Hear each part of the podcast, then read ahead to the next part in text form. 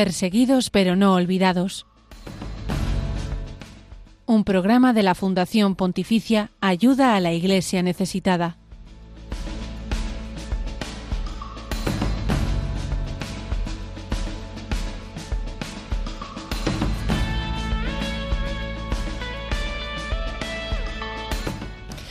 La libertad religiosa es un derecho fundamental de la Declaración Universal de los Derechos Humanos que debería garantizarse en todos los países del mundo. Un derecho que es necesario para que las sociedades se desarrollen en un ambiente de respeto, paz, concordia y un derecho imprescindible para la dignidad humana y para que las sociedades se desarrollen con prosperidad. Y sin embargo, y a pesar de los muchos esfuerzos que algunas organizaciones llevamos a cabo para defenderlo, es un derecho cada vez más amenazado e incluso atacado en muchos lugares del mundo. Y especialmente, como suele pasar, los cristianos son los que más sufren las consecuencias de la persecución por causa de la fe.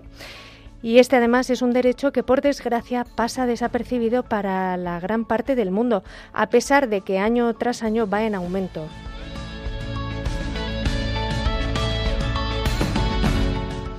Hoy precisamente por eso queremos poner el foco en este tema de la mano de la Organización Internacional Puertas Abiertas que acaba de sacar a la luz su lista mundial de la persecución 2024, en la que se arrojan algunos datos eh, ciertamente preocupantes. De todo ello vamos a hablar en unos minutos con el director en España de esta organización, con Ted Blake, para que nos cuente cuáles son los principales datos que arroja este estudio y los países más peligrosos del mundo para vivir la fe cristiana.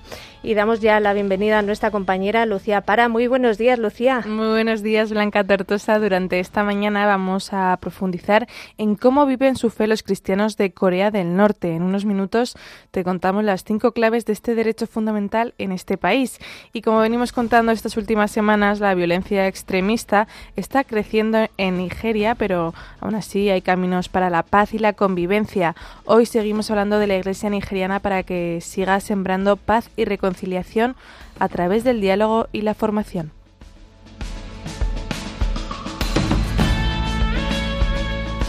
Estamos en Perseguidos pero no olvidados, un programa de la Fundación Pontificia Ayuda a la Iglesia Necesitada que, eh, del que tú eres una parte fundamental.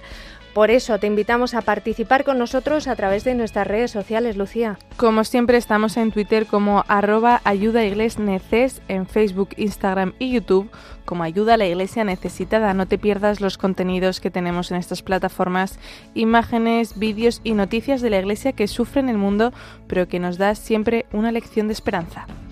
Y también no olvidéis que podéis escribir vuestros comentarios, sugerencias, mensajes al correo electrónico del programa, que es perseguidos pero no olvidados. Y también estamos emitiendo en directo para todos los que, bueno, pues tengáis un móvil a mano, un ordenador o cualquier dispositivo a través de Facebook Live. Eh, saludamos ya a nuestra compañera Yolanda Gómez, que nos acompaña en el control de sonido. Muy buenos días, Yolanda, y gracias. Muy buenos días.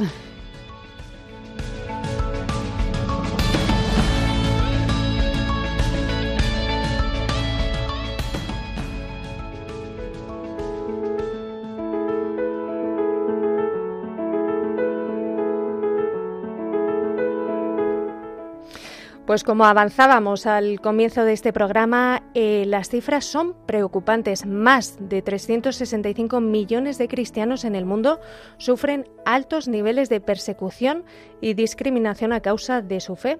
Y este dato se traduce así de forma más concreta en que uno de cada siete cristianos, atención, uno de cada siete de distintas denominaciones sufre amenazas de muerte, violencia o marginación por seguir a Jesús. Esto estamos hablando hoy en nuestros días. Estas son algunas de las principales conclusiones que ayer mismo se dieron a conocer a través de la organización cristiana evangélica Puertas Abiertas, que acaba de lanzar su lista mundial de la persecución 2024.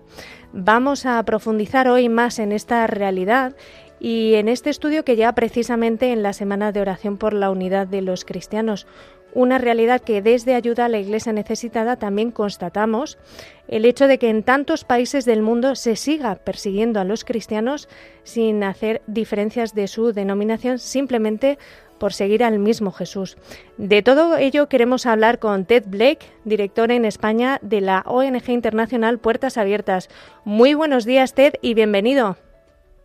Pues muy buenos días, muchas gracias. Cuéntanos, Ted, eh, ayer lanzasteis esta lista mundial de la persecución 2024. ¿Cuáles serían las principales conclusiones de esta edición? Pues como ya, ya has mencionado al principio, de que el número total de cristianos afectados por la persecución ha aumentado en 5 millones más. Quiere decir que si antes eran 360 millones de cristianos afectados, ahora son 365 millones. Y para acercarlo más a, a los continentes, pues si hemos hablado de uno de cada siete en el mundo, en África sería uno de cada cinco cristianos y en Asia estaríamos hablando de dos de cada cinco cristianos.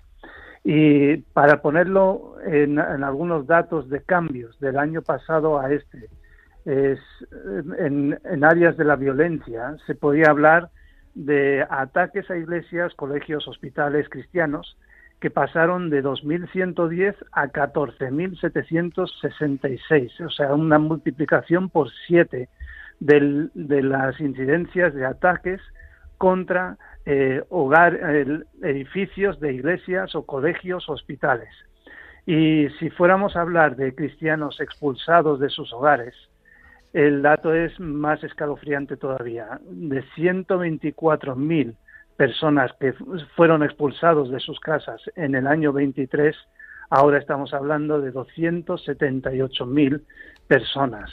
Es el doble, más del doble de lo que era el año anterior y ya era una cifra eh, alarmante y extraordinaria. Entonces, esto es, es la realidad que estamos viviendo en el pleno siglo XXI, en un contexto donde el conocimiento de la persecución de los cristianos es algo que generalmente no interesa a la población eh, no cristiana.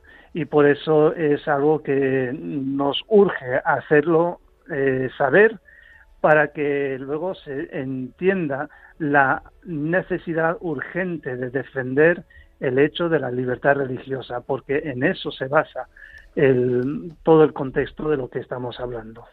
Ted, las cifras que se desprenden de vuestro informe afirman que la persecución sigue aumentando un año más. ¿Cómo es posible y cuáles crees que son las principales causas de que la persecución siga en aumento?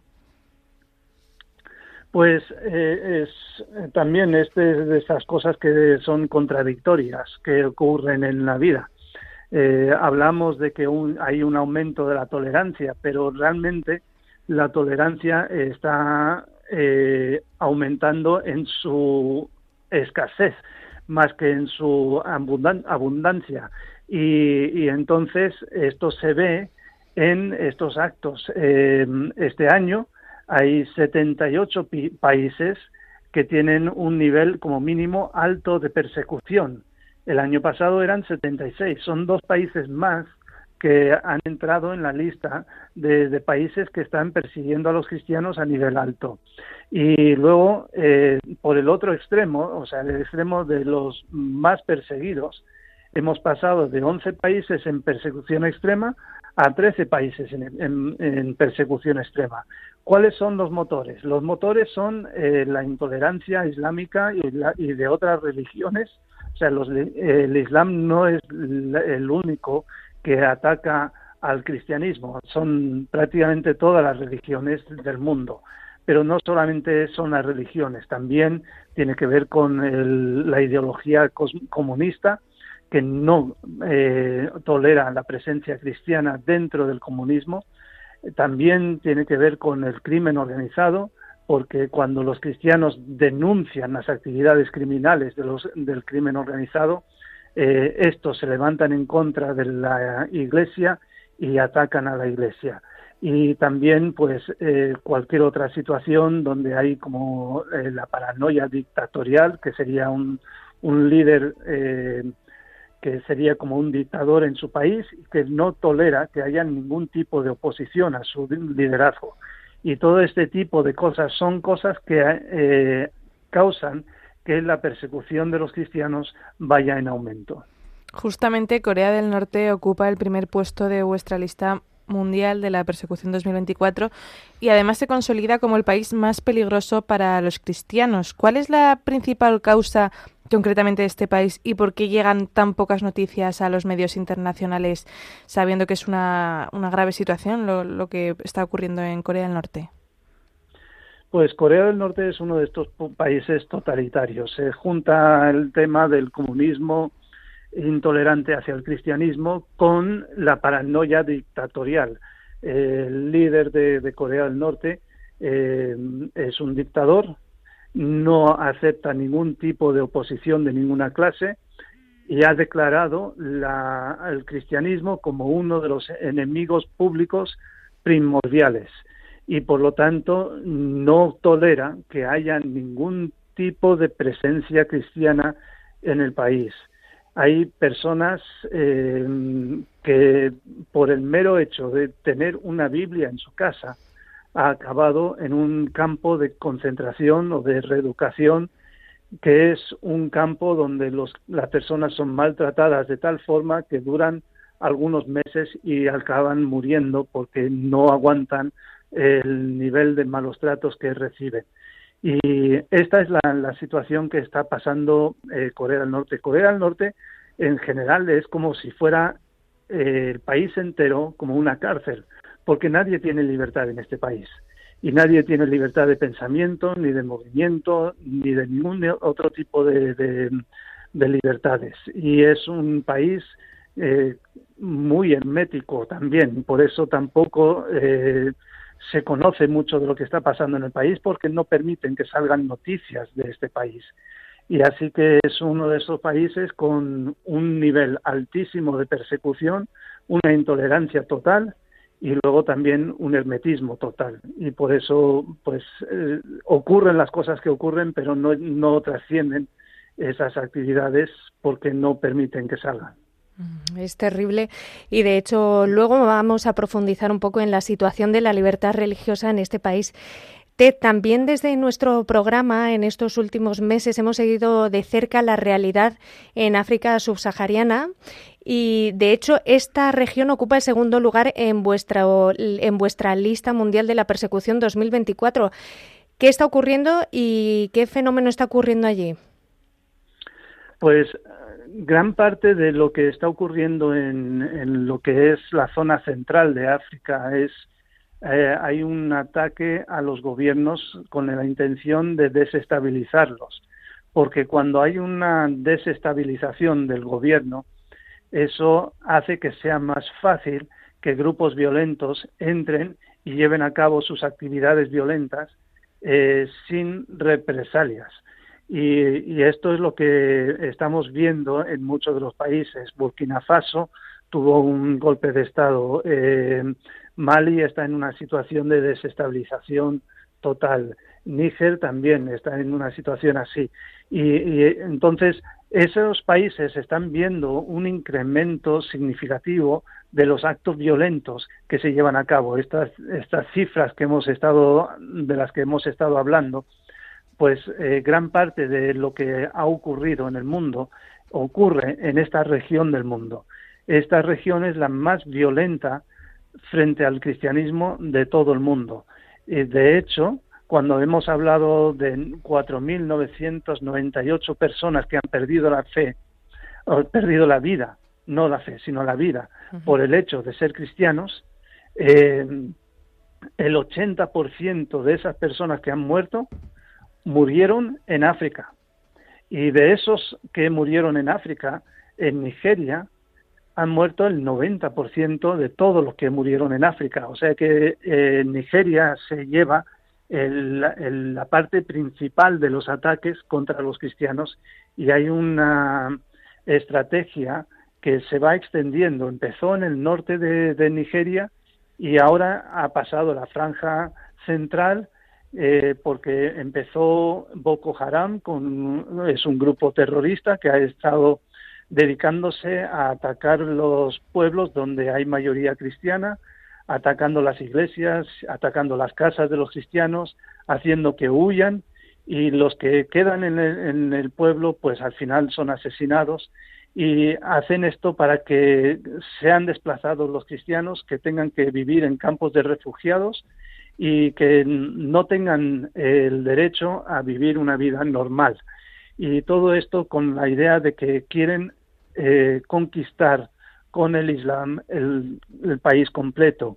Y lo que estamos viendo en estos últimos años es que la zona del sur de Nigeria, que es una zona donde hay una mayoría cristiana, está empezando a sentir los efectos de lo que ha empezado en el norte, pasó al centro con los ganaderos Fulani, que también han estado actuando con total impunidad, atacando a los cristianos en la zona central del país. Ahora estamos viendo que hay incursiones hasta en la zona sur, donde hasta ahora no ha habido eh, este tipo de ataques. Así que lo que estamos viendo, y podemos hablar de Mozambique y podemos hablar de otros muchos países, de la parte eh, subsahariana de África, que están siendo atacados los cristianos allí de una forma eh, brutal y no hay una defensa de ellos. Muchas veces se quiere eh, cambiar el, el enfoque de lo que está pasando y decir que es una cosa económica y que no tiene nada que ver con la religión. Pero cuando uno mira con atención lo que está pasando, se ve que es un ataque claramente eh, religiosa y dirigida específicamente a los cristianos para hacer daño a los cristianos, para desplazarlos y para que ellos no puedan seguir viviendo su vida normal en esta región.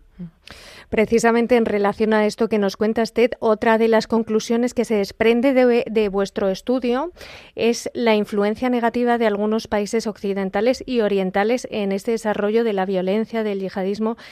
Cuéntanos un poco eh, de qué forma eh, surgen estos apoyos a estos grupos violentos y hasta qué punto es importante y negativa esta influencia externa. Sí, eh, lo que estamos viendo en esto tiene dos eh, aspectos. Por un lado está la parte de, la actividad de China. China está eh, como formando a gobiernos para que tengan un gobierno autoritario como el gobierno chino en los países africanos. Es decir, que en lugar de promover una democracia como la que se está viviendo en España, pues ahora se está promoviendo en China, o sea, desde China en África eh, la formación de gobiernos eh, totalitarios.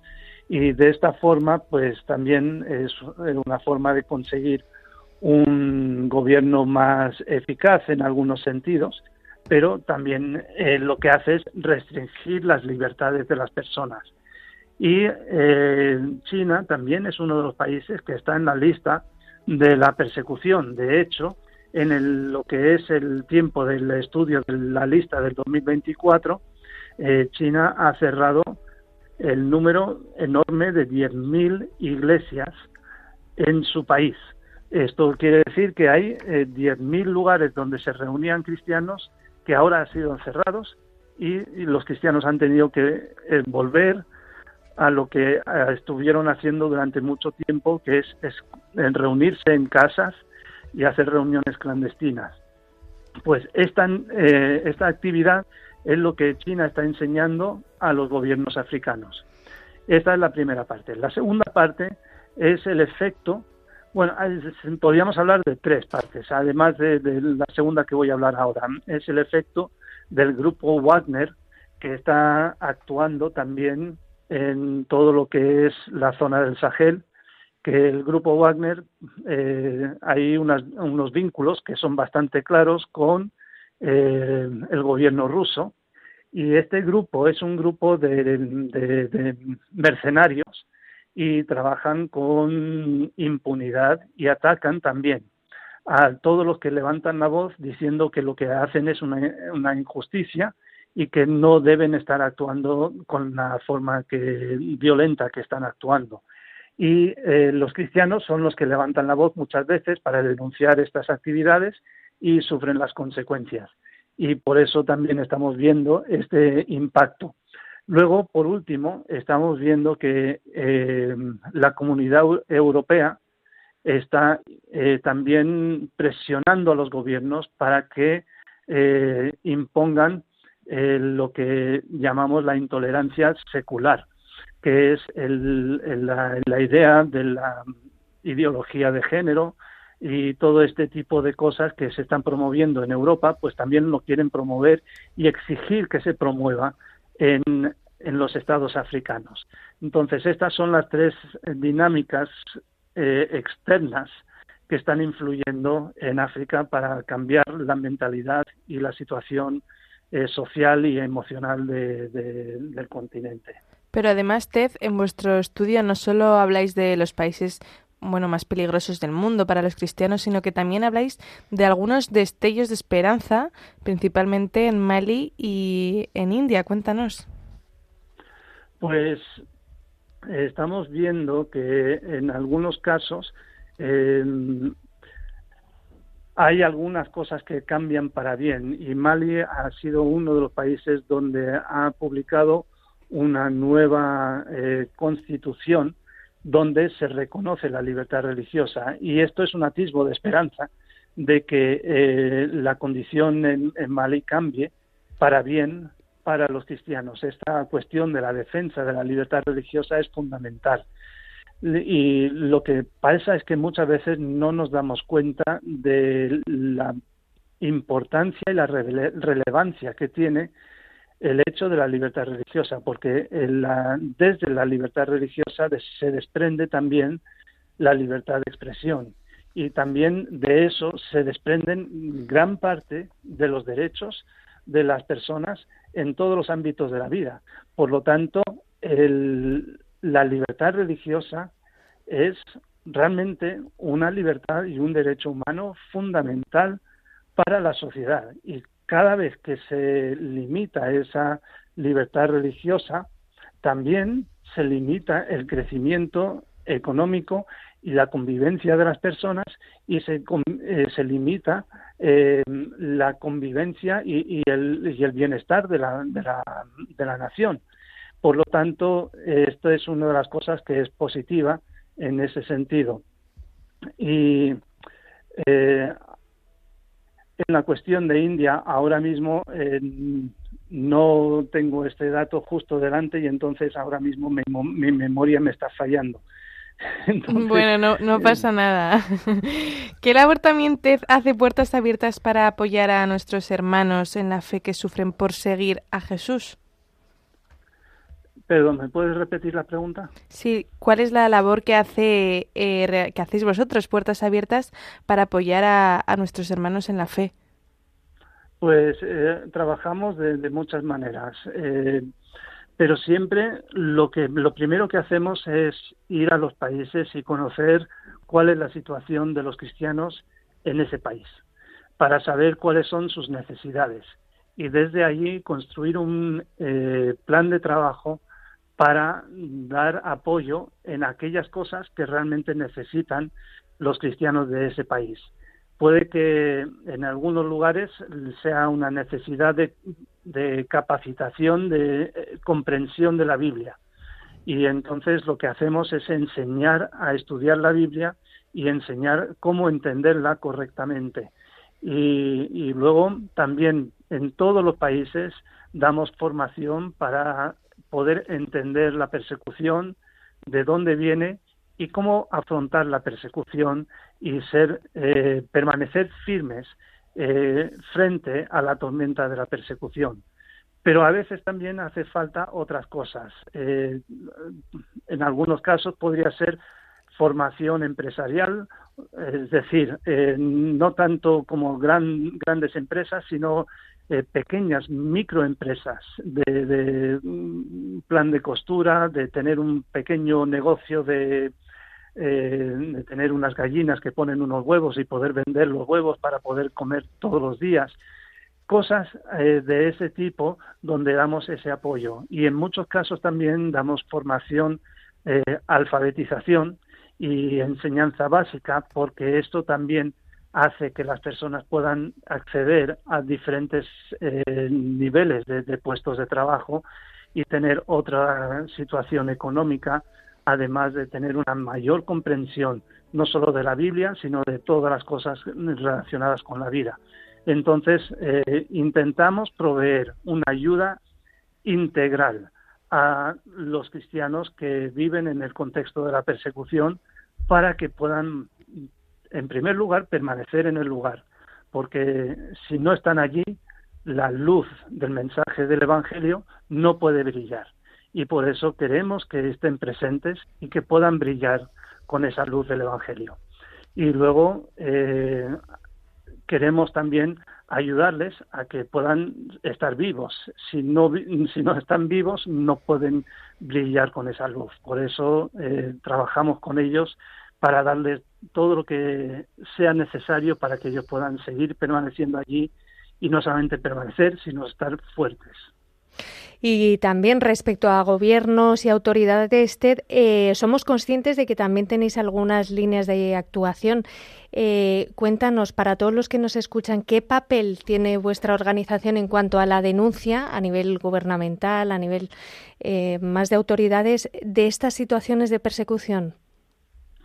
Sí, precisamente en, en, estos días y en los próximos meses estaremos haciendo presentaciones de los resultados de nuestros estudios, de nuestra investigación acerca de la persecución eh, en el Parlamento francés, en el Parlamento británico, en el Parlamento europeo, eh, en, diferentes ámbitos y todo con la idea de que los gobiernos eh, occidentales donde estamos presentes tienen una voz y tienen una capacidad de influencia para que los países que están oprimiendo a los cristianos eh, se vean obligados a cambiar alguna de sus dinámicas.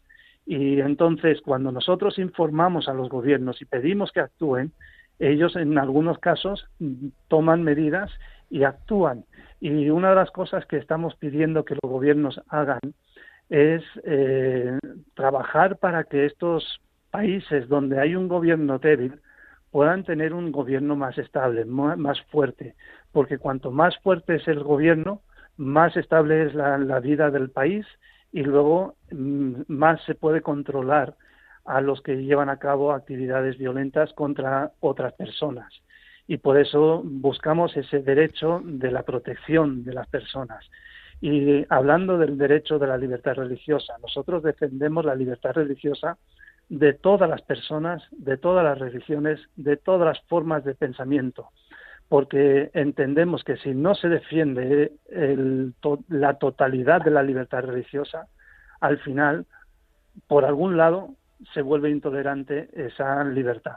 Y por eso tenemos que respetar y defender la libertad de todos para que todos tengamos libertad. Y en eso también estamos trabajando, influyendo en los países y pidiendo que los gobiernos y personas de influencia puedan ayudarnos a cambiar algunas de las situaciones en alguno de estos países. Y para terminar, ¿qué mensaje darías a todos los que nos están escuchando en este momento sobre precisamente lo que hablabas ahora y lo que has avanzado antes de esa importancia de la defensa de la libertad religiosa, pero también aquí eh, a todos los que vivimos aquí en Occidente?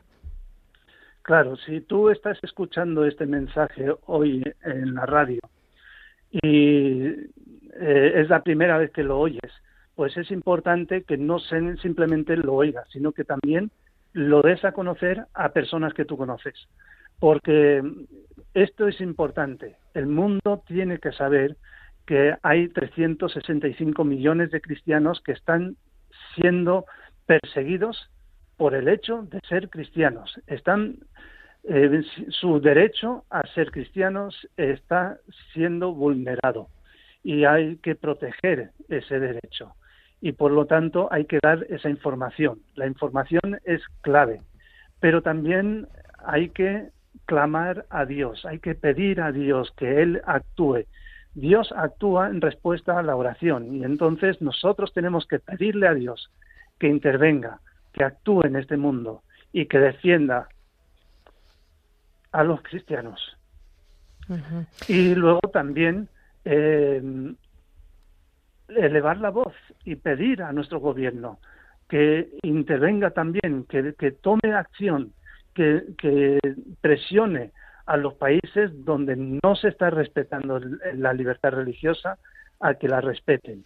Y entonces, de esa manera también podremos influir eh, en todas las cosas y ayudar a mejorar la situación de los cristianos en, en este mundo. Eso es, nos quedamos con esto, escuchar esto todos los que lo hayan escuchado por primera vez contarlo y pedírselo también al pedírselo también al Señor. Ha sido un privilegio escucharte y tenerte hoy en nuestro programa. Te damos las gracias. Ted Blake, director en España de la ONG internacional Puertas Abiertas, gracias por atendernos y darnos luz sobre esta realidad estremecedora y desconocida, Ted. Pues muchísimas gracias por ayudarme a dar voz a los que no tienen voz.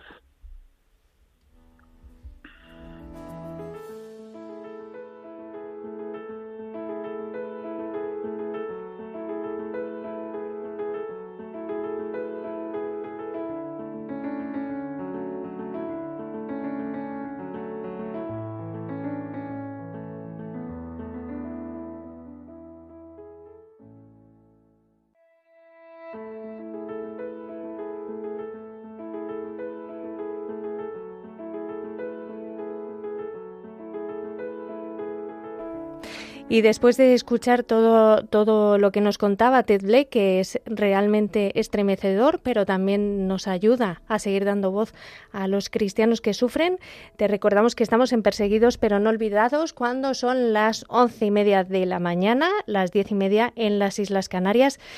Y como bien sabes, los cristianos que sufren esta persecución y también pobreza por seguir a Jesús no ocupan espacio en los grandes medios de comunicación, pero nosotros aquí sí queremos que ellos sean noticia.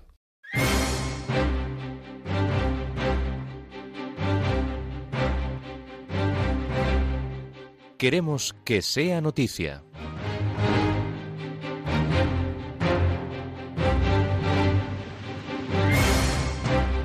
Nicaragua libera a los obispos Álvarez Mora y 16 sacerdotes y seminaristas. Este grupo fue liberado el domingo 14 de enero y llegó a Roma el mismo día, con excepción de uno de ellos que permaneció en Venezuela por problemas de salud. La Fundación Pontificia Ayuda a la Iglesia Necesitada muestra su alegría por esta noticia, pero a la vez expresa su preocupación por el hecho de que se hayan visto obligados a abandonar el país y por la continua represión que hay de la libertad religiosa.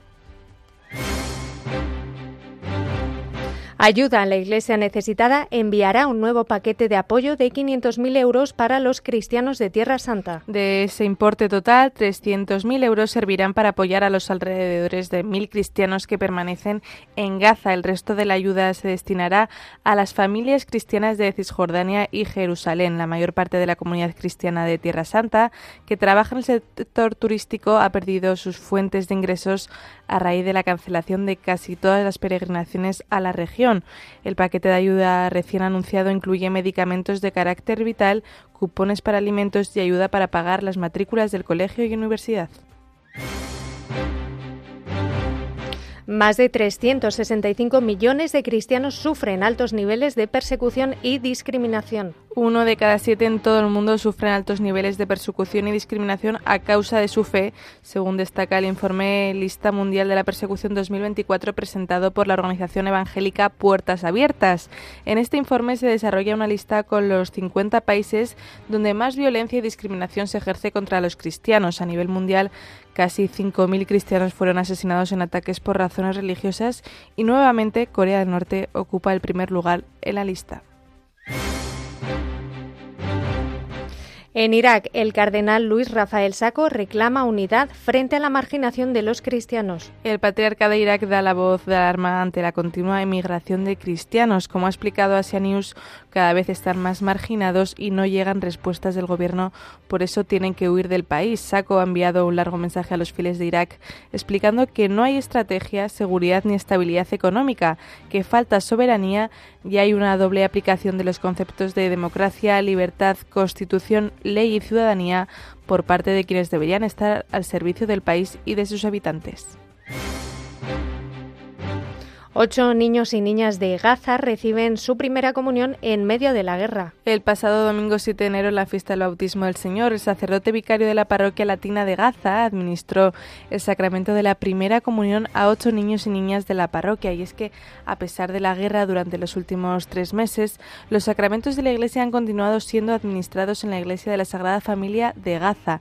El patriarca latino de Jerusalén ha subrayado que seguimos orando por nuestra gente de Gaza para que Dios les dé fuerza y paciencia durante estos tiempos difíciles.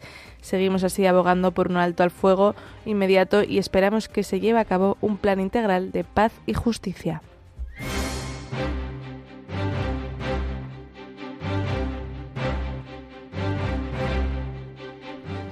Y hasta aquí las últimas noticias de la Iglesia que sufre necesidad y persecución en el mundo. Y ya sabes que puedes seguir informado diariamente en nuestras redes sociales y en la web ayuda a la iglesia necesitada.org.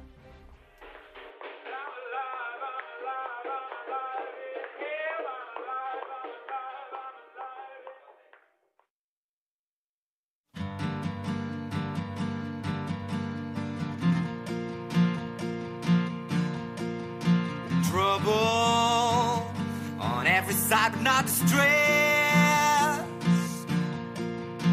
perplexed, but I'm never in despair. Persecuted, but I won't be forsaken. Pressed down, but I'll never be destroyed. I'm alive. El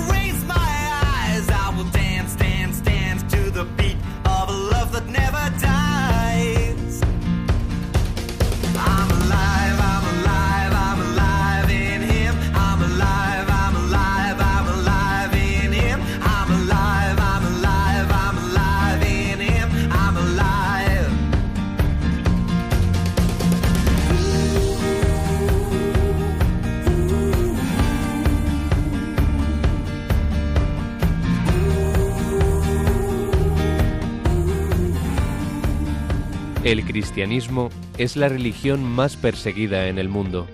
Conoce de cerca esta realidad en Perseguidos pero no olvidados, un programa de ayuda a la iglesia necesitada en Radio María.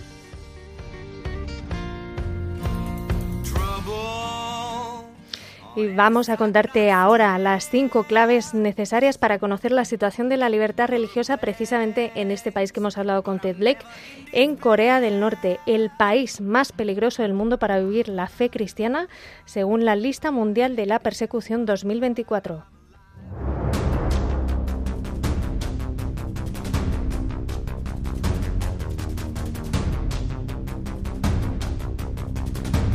Libertad religiosa en el mundo.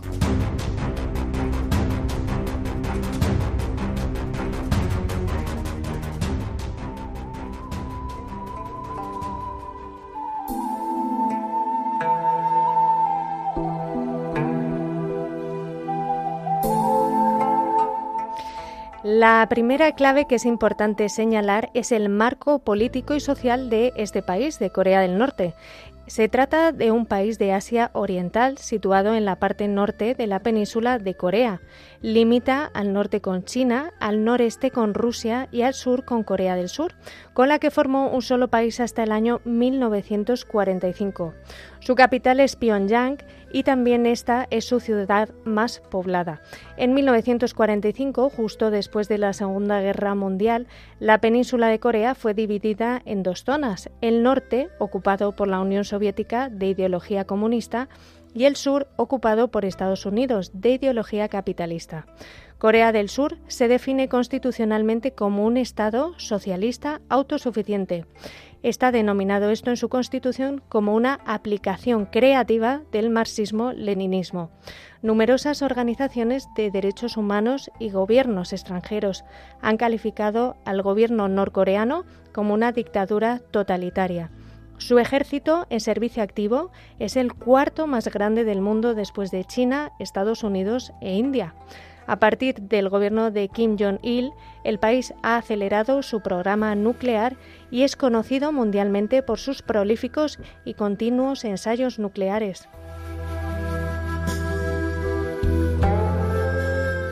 La segunda clave es que Corea del Norte es oficialmente un Estado laico, en el que más del 70% de la población se declara agnóstica o atea.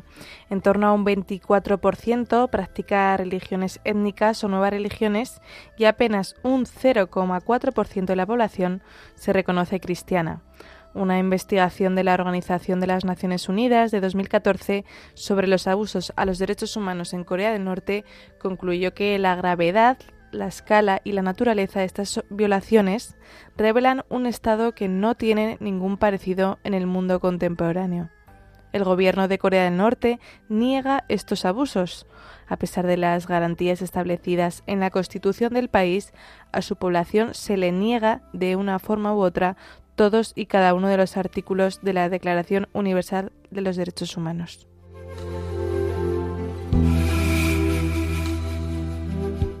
En tercer lugar, es importante destacar que los norcoreanos deben mostrar una devoción total a la dinastía Kim gobernante.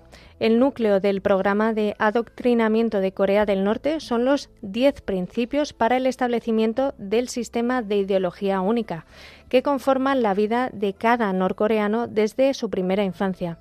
Estos 10 principios dictan que toda la sociedad norcoreana debe creer únicamente en la familia Kim. Se castiga cualquier desviación o sospecha de deslealtad, en particular la adopción de creencias religiosas. El sistema Songbun de Corea del Norte, que clasifica a las personas según su lealtad al régimen, determinando este aspecto el acceso a necesidades como la atención sanitaria, clasifica a los cristianos como hostiles.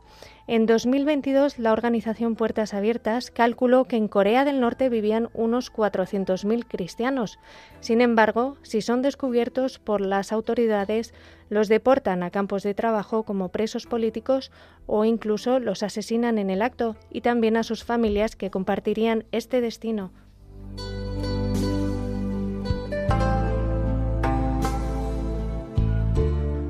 Como cuarta clave hay que señalar que en 2018 se celebraron unas conversaciones históricas entre los líderes de Corea del Norte y Corea del Sur y entre Kim Jong-un y el presidente de Estados Unidos Donald Trump. Esto suscitó cierta esperanza en un posible deshielo de las relaciones, pero las perspectivas de mejora de la relación entre las dos Coreas volvieron a truncarse en 2019 desde principios de 2022, Corea del Norte ha seguido probando varios misiles, 60 de ellos balísticos, lo que ha enquistado su condición extremista entre la mayor parte de líderes mundiales.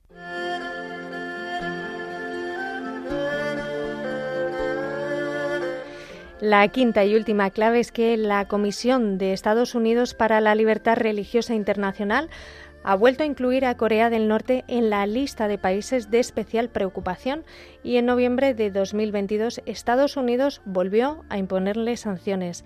A pesar de algunos acercamientos, la realidad es que mientras el gobierno de Kim Jong-un continúe en su forma actual, incluida la divinización de la dinastía Kim, no hay esperanza respecto a las perspectivas de todos los derechos humanos, incluida la libertad de religión o de creencia.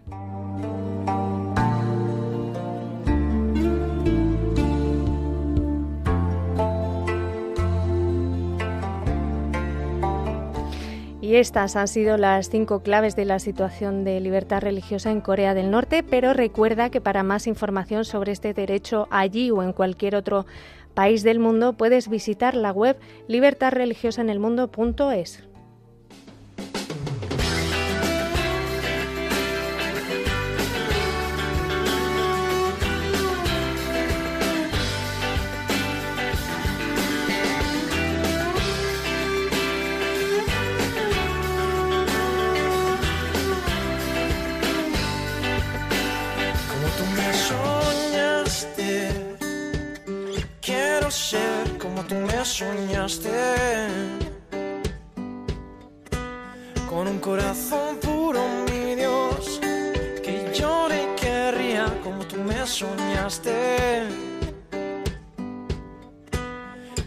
ojos grandes que admiran la belleza de tu creación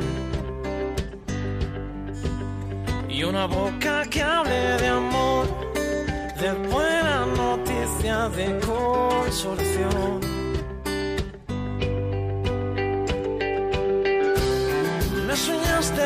como un pájaro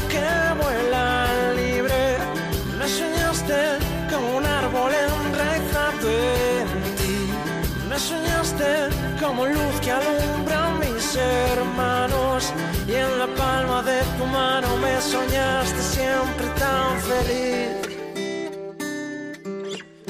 Me soñaste tan feliz. Como tú me soñaste ser como tú me soñaste. Con oídos que escuchen, mi Dios, el dolor y el llanto de mi alrededor. Con unas manos firmes que curen heridas y acojan, Señor. Y que no tengan miedo andar tu camino, que salvación es salvación.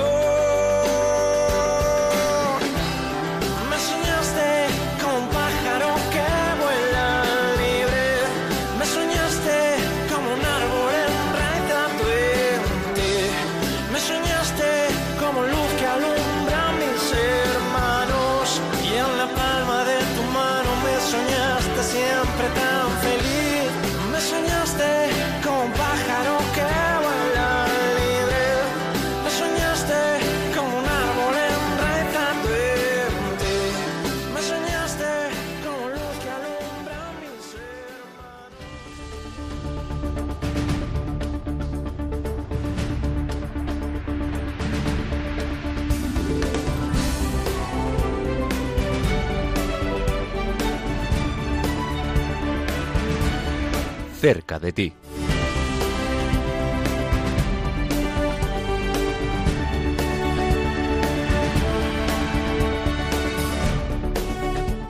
Y hoy tenemos que compartir con vosotros muchos eventos de nuestra agenda de ayuda a la Iglesia necesitada en toda España y para ello vamos a hablar ahora con Betty Moreto, que es responsable regional de nuestra fundación allí en Cataluña. Muy buenos días y bienvenida, Betty.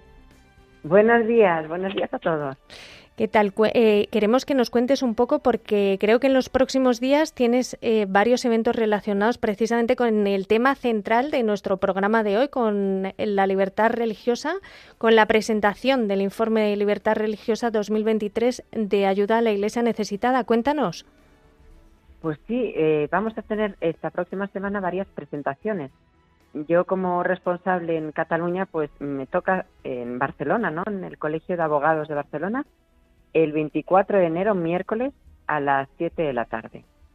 Eh, durante la presentación, pues eh, será presidida por eh, el obispo auxiliar de Barcelona, el monseñor David Abadías, y también contaremos con la presencia y participación del director de Ayuda a la Iglesia Necesitada, José María Gallardo, y el testimonio del padre Kenneth. Es un presbítero nigeriano. Y por otra parte, al día siguiente estaré, bueno, estará la presentación en Jerez, en la diócesis de Jerez, y tendrá lugar en el Salón de Actos del Obispado.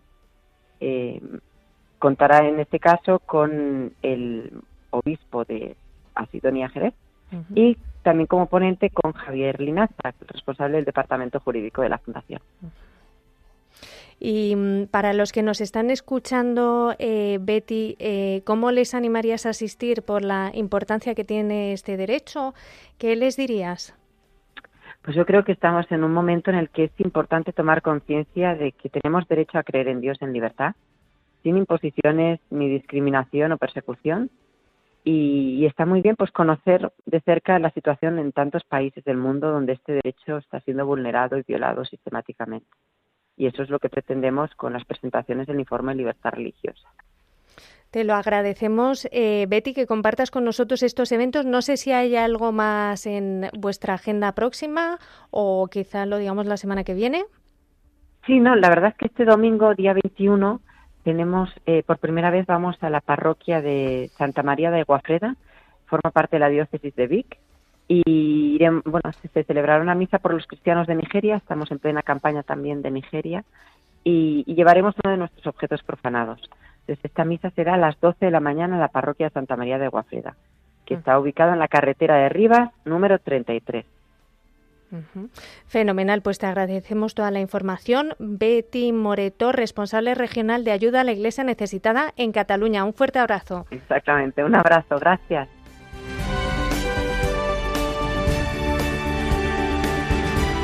Y también vamos a hablar con Sergio Rivas, que es el responsable regional en Levante de nuestra fundación. Muy buenos días, Sergio, bienvenido. Buenos días. Bueno, cuéntanos, ¿qué tenéis previsto para los próximos días por allí, por Levante? Pues mira, esta misma tarde vamos a tener nosotros en Murcia, en el Palacio Episcopal, en la sala que llaman El Martillo, eh, la presentación en la diócesis de Cartagena del informe de libertad religiosa. Eh, lo presidirá el señor obispo, don José Manuel Lorca Planes, y os hemos robado a Josué esta vez, que será quien lo presente. lo sabemos, lo sabemos. Le estamos echando de menos. os, lo hemos quitado. Pues nada, hoy es mío. Hoy hoy es de Murcia. Y también eh, eh, intervendrá también con su testimonio el padre Kenneth Iloauchi. Esto será a las 7 de la tarde en el Palacio Episcopal. Y en Alicante, este fin de semana, viernes, sábado, domingo, vamos a tener un stand de ayuda a la Iglesia necesitada, un stand informativo, en la Feria Diocesana Lux Mundi que ha organizado la Diócesis de Orihuela Alicante. Somos, vamos a ser 80 stands de toda la diócesis, diversos movimientos, diversas maneras de vivir la única fe, el, amor y la entrega al Señor Jesús y a los demás, pues estaremos allí el 19, 20, 21. Genial, Sergio. genial, va a ser una, una experiencia maravillosa. Y también en Valencia, la semana que viene, tendremos una semana por la iglesia perseguida en la parroquia de San Mauro. Empezaremos el día 24 y hasta el 28 con exposición fotográfica, conferencia, eh, vigilia de oración, etcétera, etcétera. Presencia de ayuda a la iglesia necesitada, que es en definitiva presencia de la iglesia pobre y la iglesia perseguida que vamos a acercarles a nuestros hermanos aquí en, estos, en estos lugares. Pues invitamos desde aquí a todos que vayan a estos lugares que nos has contado y gracias Sergio, responsable regional de Levante en ayuda a la iglesia necesitada. Gracias a vosotros, cuidados. Recordaros que tenéis disponible toda esta información, todos estos eventos eh, y mucho más de las actividades de ayuda a la Iglesia Necesitada para los próximos días en la web ayuda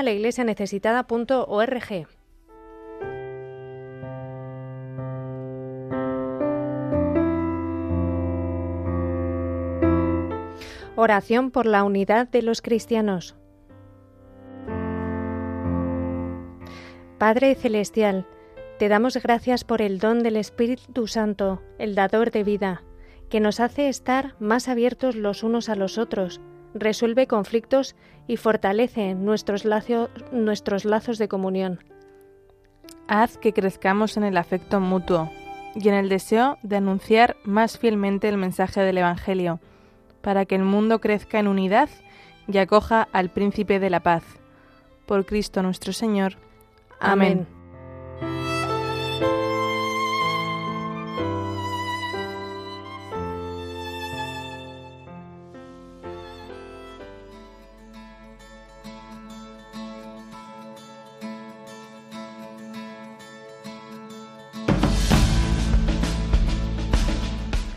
Pues ya llegamos al tiempo de despedir el programa, que rápido se pasa, ¿verdad, Lucía? Totalmente. Cuando además cuando tratamos temas tan interesantes y tan desconocidos. Muchísimas gracias, Lucía, para. Gracias a ti, Blanca Tortosa. Y recordamos que estamos en, eh, vamos, adelantamos un poquito eh, la felicitación a todos nuestros compañeros de esta radio tan querida, de esta radio de la Virgen y felicitamos a toda la audiencia, a todos los voluntarios, los benefactores, los trabajadores, a nuestra querida Yolanda que con la que vamos trabajamos mano a mano y por estos 25 años que vamos a celebrar el próximo 24 de enero, una cifra redonda y bueno, animamos a todos también a unirse en oración por esta radio tan especial, eh, esta radio de la Virgen. Ha sido un placer compartir em, este programa con todos ustedes y bueno, eh, recordarles que pueden volver a escucharlo en el podcast y seguimos ahora la programación con el rezo del Ángelus, movidos por el amor de Cristo al servicio de la Iglesia que sufre. Un fuerte abrazo y hasta la semana que viene.